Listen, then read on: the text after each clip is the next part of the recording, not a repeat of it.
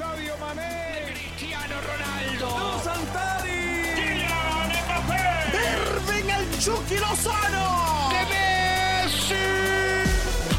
La pasión por el rodar de un balón nos lleva a España, Italia, Inglaterra y otras canchas del viejo continente. Toda la información del fútbol internacional está en Fútbol de las Estrellas.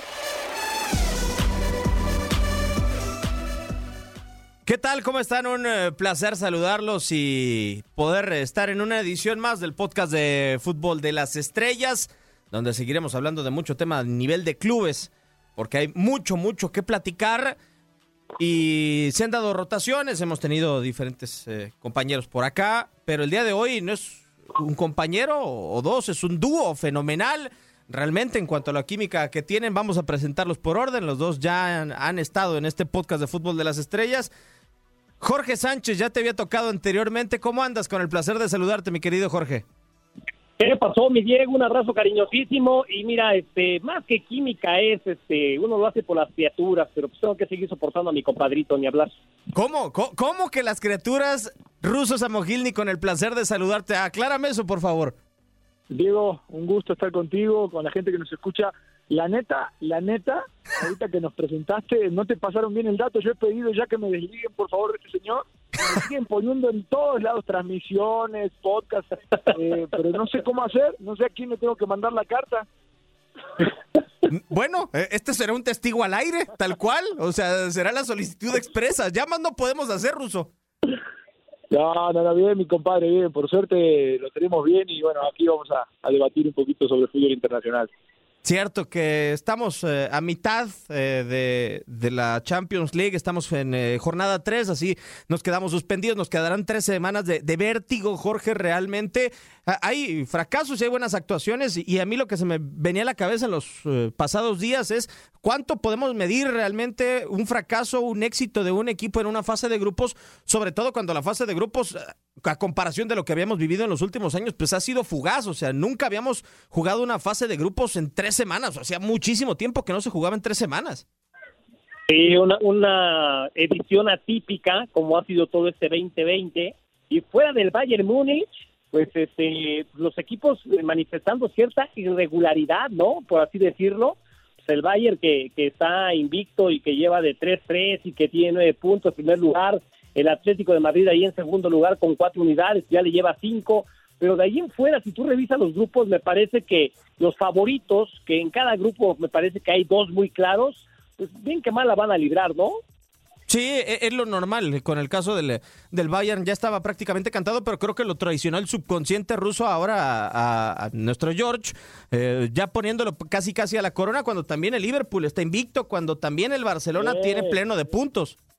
El No, sí, sí. también. Lo que pasa es que, lo que pasa es que la, eh, la percepción del momento del Liverpool y del momento del Barcelona tal vez hace que eh, nos quede, no nos quede el mejor sabor, porque tal vez no estén pasando el mejor momento, pero sí están, lo están haciendo bien en Champions, ¿no?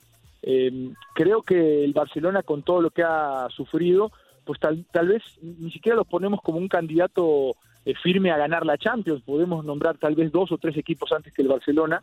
Y, eso es por la percepción de todo lo que ha pasado en- en los últimos meses con Messi, con el equipo, con Bar- Bartomeu y con bueno toda esta situación política que se vive alrededor del Barça. Pero, pero bueno, eh, evidentemente que por plantel, eh, por historia, por, por, todo lo que significa el Barcelona, tiene que estar ahí peleando. Y sí, lo del Madrid sorprende, ¿no? Que, que también es un equipo que no sé si, si vaya a pasar esta fase de grupos y, y sería, me parece, catastrófico para, para el equipo de Zidane. Sí, sobre todo para Zinedine Zidane, tanta confianza. Eh, yo tengo la duda, eh, Jorge, ahora por lo que dice el ruso, de que no hay el pleno de confianza, por así decirlo, porque a Liverpool las piezas se le caen de una manera eh, increíble, o sea, se le derrumba el equipo, lesionada toda la defensa, eh, a final de cuentas positivo por coronavirus Mohamed Salah en los pasados días y Klopp va armando el equipo como va pudiendo. ¿Cu- ¿Cuánto influye desde tu punto de vista que juegues contra el Ajax, el Atalanta y el Midtjylland en el caso de Liverpool y en el Barcelona con la Juve, pero que creo que es una Juve diezmada, con el Dinamo de Kiev y con el Ferencváros para que puedan decir somos líderes del grupo y en cuestión de 180 minutos más podemos estar en la siguiente ronda? Yo creo que sí influye bastante y entendemos, ¿no? Que, la Champions, como cualquier torneo de estos que son eh, fase de grupos, este, pues es otro nivel ya cuando avanzas a las rondas de, de vida o muerte. Entonces me parece que en cada grupo, ya te decía, o sea, pensamos que había dos, por ejemplo, en el grupo B, o sea, el Real Madrid y el Inter, tú decías, parten como favoritos. Yo ves que el Inter está en el fondo de la tabla con dos puntos, pero me parece que hay tiempo suficiente todavía los otros tres partidos como para que se repongan y meterse a la pelea por un lugar a la siguiente etapa. Este, yo creo que sí influye mucho qué grupo te toca, ¿no? Aunque da la impresión de que utilizan las famosas pelotitas calientes y siempre como que un grupo de la muerte, ¿no? O sea, como que hay dos muy cantados en cada grupo que de los favoritos y después buscas un grupo de la muerte y cuál te gustaría para ti, cuál sería el grupo de la muerte. Bueno, para mí, el que está en un grupo de la muerte, que incluso también yo lo colocaría como una decepción al momento por haber sido finalista la temporada pasada, Russo, yo veo al Paris Saint Germain fuera. Claro, claro. Ese, ese es el grupo, me parece que, que, está complicado y sí, hoy por hoy está fuera. Eh, creo que con respecto al Madrid, en la comparación, le veo más posibilidades de, de pasar porque tiene dos partidos de locales y, y eso podría cambiar un poquito las cosas. En cambio, el Madrid, y, y, corrígeme si estoy equivocado porque no tengo el calendario a la mano, le quedan eh, los tres partidos, dos de visita, y eso puede llegar a, a, perjudicar eh, el accionar de, del equipo de Sidán. No sé qué tan fuerte pueda eh, estar pisando terrenos ajenos, y bueno, no lo he visto practicar el mejor fútbol. No tiene grandes individualidades, eso sin duda, pero me parece que, que, no estamos viendo la mejor versión que podemos ver y podría ser catastrófico. De hecho, hasta me, me, me, no, yo no le voy al Barcelona ni le voy al Madrid, ¿eh? Ok. ver, ver caer un equipo de esa magnitud en fase de grupos, a ver, yo sí tengo un poquito de expectativa, ¿no? No, y, y yo coincido contigo. Yo, yo creo incluso, Ruso, salvo la mejor opinión de Jorge, que el que caiga, si es que llega a caer, bueno, el Barcelona yo, yo lo veo en la siguiente etapa ya sí, prácticamente. Pero el, el, Madrid se queda en fase de grupos y si quedarse en octavos era un pecado para Florentino Pérez, yo creo, Jorge, que Zidane se va. O sea, a, al día siguiente se va. No, no sé si se vaya, pero sí sería un durísimo golpe. Si el 25 de noviembre visita al Inter y después el sí. 1 de diciembre el Shakhtar y termina su fase de grupos el Real Madrid en casa entonces, este, sí sería un golpe durísimo, pero yo, yo creo que todavía tiene esos tres partidos para levantar el Real Madrid, ¿eh? No, no lo veo fuera de la, de la siguiente etapa. Acá lo que sí nos dejó como expectativa el grupo ruso con el Real Madrid es que decías, eh, el Inter de Milán y el Real Madrid están en la siguiente ronda, pero no, no nos acordábamos que el calendario los empareja eh, en jornadas consecutivas. O sea, la próxima jornada de la Champions es eh, el Real Madrid-Inter, pero ahora en Italia. Y si el Inter de sí. Milán pierde, está prácticamente fuera. O sea, qué manera de caer eliminado en un grupo.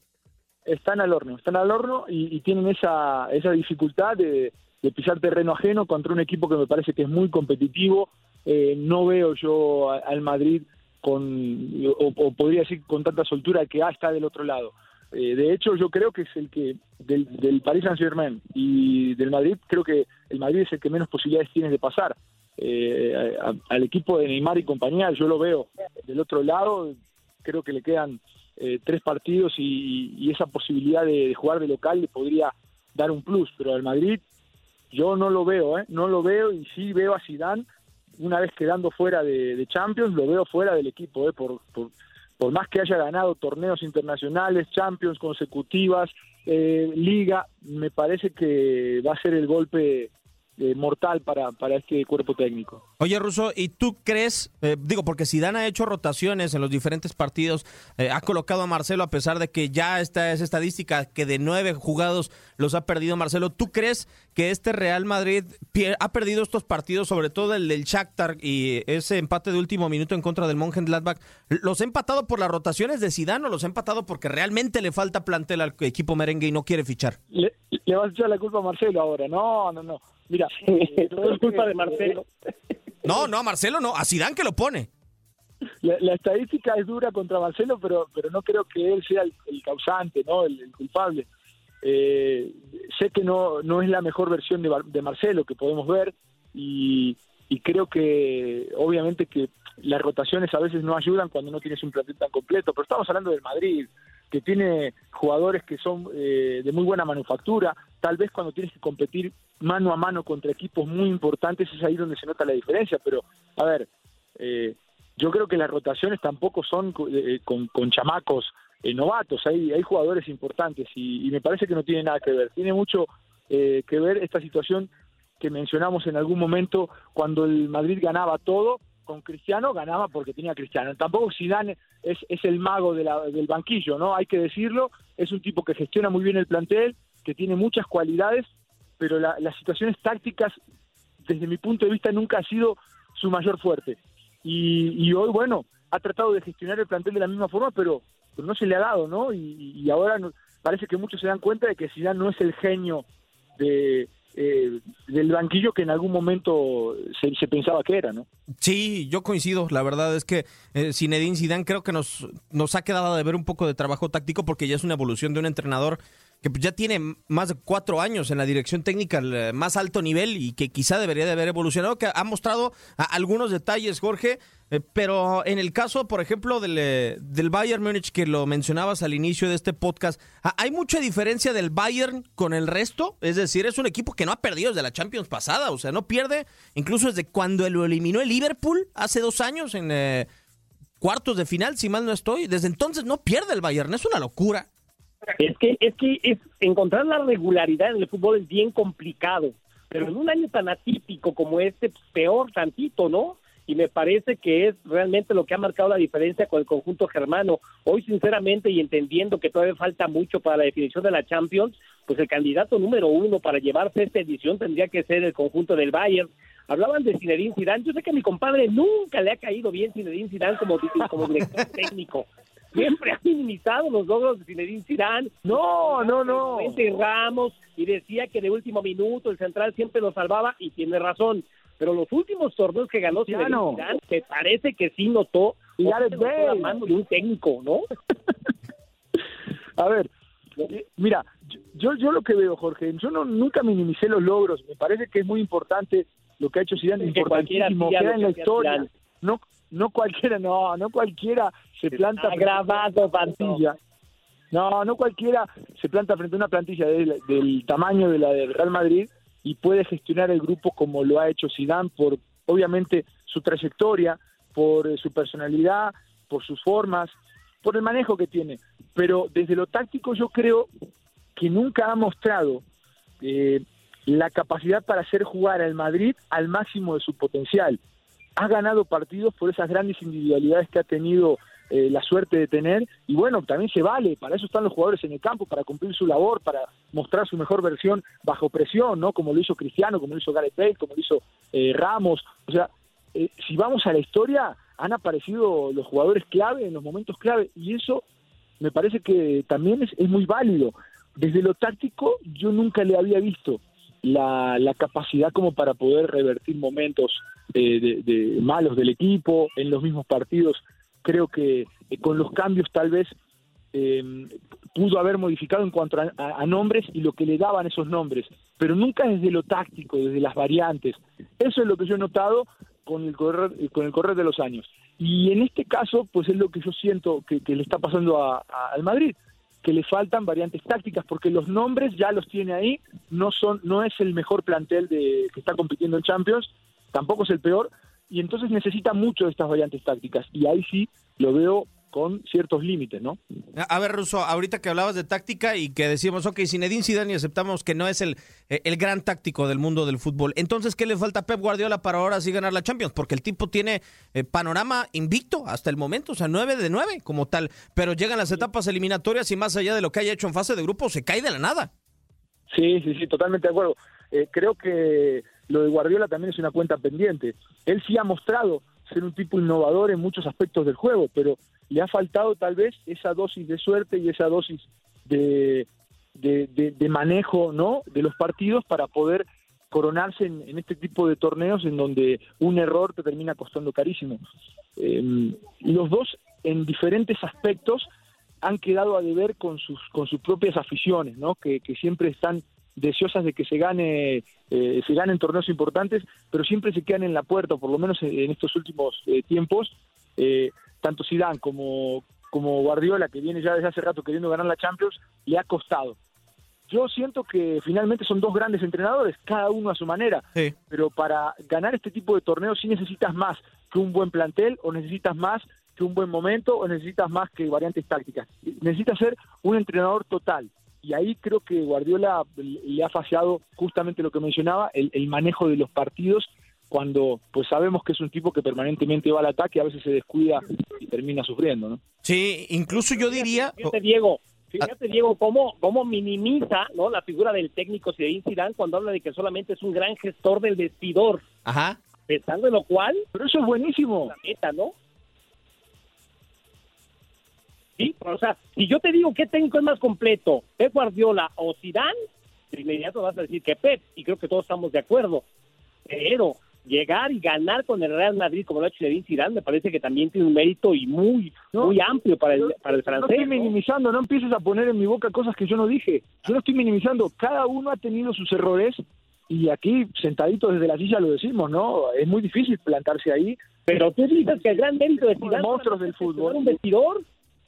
No, no, es, es valiosísimo para los, para los entrenadores el saber cómo manejar un grupo, cómo gestionar los egos, cómo eh, poder hacer que los futbolistas se compenetren bajo un mismo objetivo cuando todos tienen objetivos diferentes y formas diferentes de ser. Eso es, algo complicadísimo. Tal vez en el fútbol se le da poco valor, pero hay técnicos que han ganado campeonatos no solamente eh, de este tipo de técnicos internacionales, sino aquí en el fútbol mexicano, que, que se han basado en este manejo de grupo para poder ser campeones. O sea, no está mal, no está mal. A veces nosotros nos maravillamos porque a mí me gusta lo táctico y me maravillo cuando veo cosas nuevas o cuando veo cosas eh, que no son tan normales en el fútbol actual y que de repente terminan dando resultados y digo, ah, mira, eh, eh, está innovando de cierta forma o está eh, recreando algo que, hace mucho no se hacía y lo ha llevado a otro nivel. Bueno, ese tipo de cosas maravillan, pero también maravilla un tipo que te puede manejar un grupo, que te puede eh, compenetrar un equipo, cuando sabemos que en algún momento lo que era tener a Gareth Bale, a Cristiano, a, a tipos de tanto peso Benzema y a Gareth Bale sentado en la banca esperando con cara y, y hacerlo jugar de la forma que lo hizo jugar, eso también tiene su valor. Yo no, en ningún momento minimicé, pero a ti te encanta la polémica y te encanta hacerme ver mal ante la gente. ¿eh? Así que no le crean a Jorge Sánchez. Bueno, vamos a ponerle más polémico todavía. Total, uno gestor de vestuario, el otro táctico, pero no han ganado ni sin Messi ni Cristiano entonces, Jorge. O sea, es otra deuda que tienen. Es que acuérdate que sin técnica no hay táctica.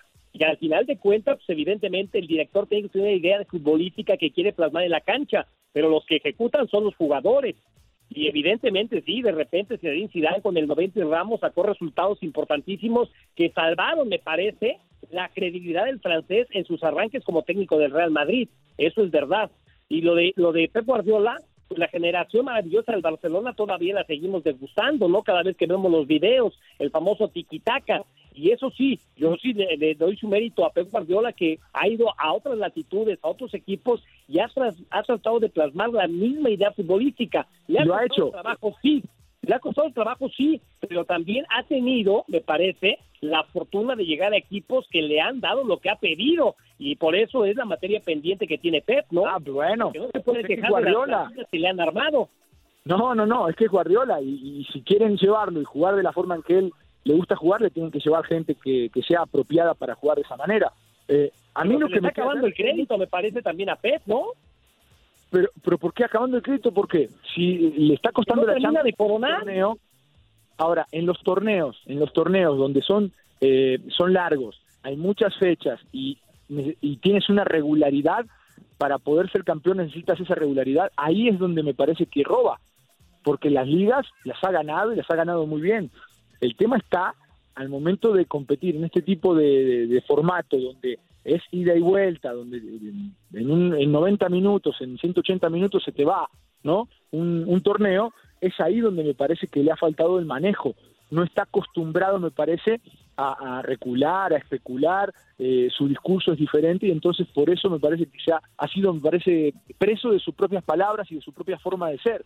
Es ahí donde creo que le ha faltado ese manejo que a veces nosotros que vemos liguilla continuamente en México, vemos que tienen algunos equipos y decimos, ah, es que sabe jugar liguilla, ¿no? Y creo que Guardiola eh, le, ha costado esa, ese ida y vuelta en Champions por, por justamente eso, no querer ser preso de sus palabras, de su ideología, de su forma. y bueno, veremos si, si puede ganar de esa forma, ¿no? Eh, es muy difícil a veces, yendo al frente permanentemente, sin especular nunca, ni siquiera cinco minutos, poder ganar todos los partidos y marcar clara diferencia. Es muy complicado, sobre todo a este nivel. Es que de yo creo, equipos Ruso, tan buenos, ¿no? eh, eh, yo creo que, que Pep Guardiola, la magia de Pep Guardiola con Barcelona fue que jugaba bien al fútbol, que gustaba y que ganaba. Y ganaba, claro. Y, y eso lo proyectó. otras también. Pero hoy me parece que lo han llevado a equipos donde el gran, el gran reto es la Champions. Por más que me digas que lo hace bastante bien en la liga, que tiene la continuidad y que tiene la regularidad de un torneo largo, pero el, reto para, para esos técnicos en este tipo de equipos me parece que es la Champions, ¿no? Es el gran objetivo y para ello le meten mucho billete. Sí, y, lo que yo yo escuchaba ahorita de ti, Russo, y, sumando a lo que menciona Jorge, o sea, del reto de la Champions, eh, el equipo que desde que lo tomó Hans-Dieter Flick eh, sí juega eh, en, la, en la etapa de grupos y en la etapa eliminatoria conforme una ideología, con tener el balón, con abrirse y con ganar, es, es el Bayern Múnich. O sea, qué complicado es lo que está logrando. O sea, si hablamos de lo de Pep, que hay partidos en los que recula, que les cuestan los 180 minutos, eh, el Bayern agarra y se va derecho y si te tiene que meter siete, te los hace y nos lo está demostrando con esta gran seguidilla de victorias. Mira, yo me quedé eh, impactado después de ver eh, los últimos meses al Bayern Múnich, eh, la forma en cómo juegan, no solamente el gran trato de la pelota, sino también la progresión física que han tenido algunos jugadores, la capacidad para poder presionar los 90 minutos. Eh, yo creo que lo, que ha hecho Flick y lo que en su momento y hasta el momento sigue haciendo eh, Klopp es de, de- de mucho valor y lo pondría al nivel de lo que ha hecho Guardiola y de lo que ha hecho Zidane, ¿no? Sacando resultados. Eh, creo que es de, de ese de ese estilo. Son eh, de entrenadores que han potenciado lo que tienen. El Bayern tiene un gran equipo, pero tampoco tiene un Messi, ¿no? No tiene un jugador que, No. eh, pongámoslo eh, por, por encima de lo que es triple A, ¿no? No Tiene tiene, un Lewandowski. como tal. Sí, tiene un Lewandowski que es muy bueno, pero no es una estrella como tal como lo es Messi y Cristiano. O lo pones al mismo nivel. No, me- mediáticamente no, No, pero le- les voy a decir a otro, eh, no sé Jorge Russo si coinciden conmigo, y, y sucedió precisamente en este partido de Alemania en contra de España. Joshua Kimmich, ruso, Sí. creo que es el motor del equipo. Ah, bueno, sí. Eh, y, y bueno, y ahora está lesionado, ¿no? ¿Cuánto, Sí. cuánto tiene? ¿Para cuánto tiene? Para dos meses más. ¿Dos meses más? ¿Tres meses más? Bueno, mira, eh, Kimmich es un, es un gran jugador, un gran futbolista, pero yo no sé si, por más que me digas que es el motor, si es un tipo de la importancia que en su momento tuvieron eh, Cristiano para eh, Zidane y, y Messi para Guardiola. No. ¿no? Y creo que finalmente han armado equipos que juegan justamente en equipo, que, que, que tienen sí hombres que destacan, porque obviamente cuando juegas bien y ganas, tienes que destacar en dos o tres jugadores, pero son equipos y, y tienen una gran idea de juego, aplican esa idea de juego, les sale muy bien, mucha intensidad, muy verticales. A mí me encanta lo que ha hecho Klopp y lo que ha hecho eh, Flick. Veremos si lo pueden sostener en el tiempo, que es esa me parece el mayor reto para los equipos. Totalmente de acuerdo y sostenerlo durante las próximas eh, tres semanas. Y Porque ganando, y ganando títulos. no, no es nada fácil y sobre todo ahora que menciona lo de Club el eh, ruso Jorge, eh, es un tipo al que se le han caído las piezas, o sea, lo reiteramos, y sigue armando el equipo y parece que es interminable el plantel para Jürgen Klopp, que yo creo que es interminable eh, por la capacidad que tiene para sacarle el mejor nivel a sus futbolistas. De acuerdo, pero también tiene que ver la materia prima, ¿no? Entendiendo que hay jugadores titulares suplentes y eso es innegable, pero da la impresión de que entra uno, sale otro y el equipo se mantiene jugando igual. Eso te habla de una competencia interna que provoca el propio director técnico, ¿no? Manteniendo en ese nivel a todos los jugadores o a la mayoría de la plantilla, que también tiene jugadores entrena, muy Jorge. interesantes, que mira, ahora ya se le cayó. Eso se entrena. Eso se entrena. Eh, eh, hay entrenadores que solamente se dedican a trabajar con los titulares y un poquito con los suplentes. Y hay, hay otro tipo de entrenadores que son mucho más inclusivos con la gente que no juega y que de cierta forma les da el mismo trabajo y el mismo tiempo a titulares y suplentes. Y eso se nota cuando hay este tipo de situaciones. Cuando hay futbolistas que faltan por una u otra cosa, por lesiones, por COVID, por lo que sea, que no están y tienes que, por caso de fuerza mayor, eh, obviamente darle el lugar al suplente, el suplente sabe qué tiene que hacer, sabe a lo que juega el equipo y transmite, si bien no tendrá la misma calidad, me parece que tra- transmite esa misma idea de juego ah, y la plasma en el campo. esa me parece que es la, la clave de estos entrenadores que trabajan prácticamente de la misma forma.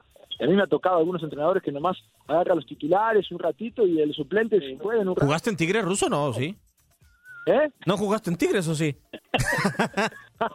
no seas malo, no seas malo. ¿A poco tú qué haces? Como dice, a mí me contó un amigo, ¿no?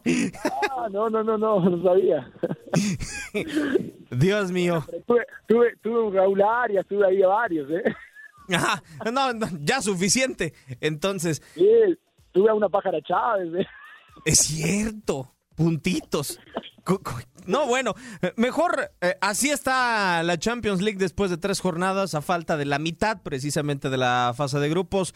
Ha llegado el eh, momento de despedir esta divertida emisión del podcast de Fútbol de las Estrellas. Mucho hemos platicado de, de fútbol. Ruso, no, no te pu- puedo decir, no te puedo prometer que voy a mandar esto porque la verdad sería ponerme en medio, pero te lo mando a ti. Ya sabrás lo que haces.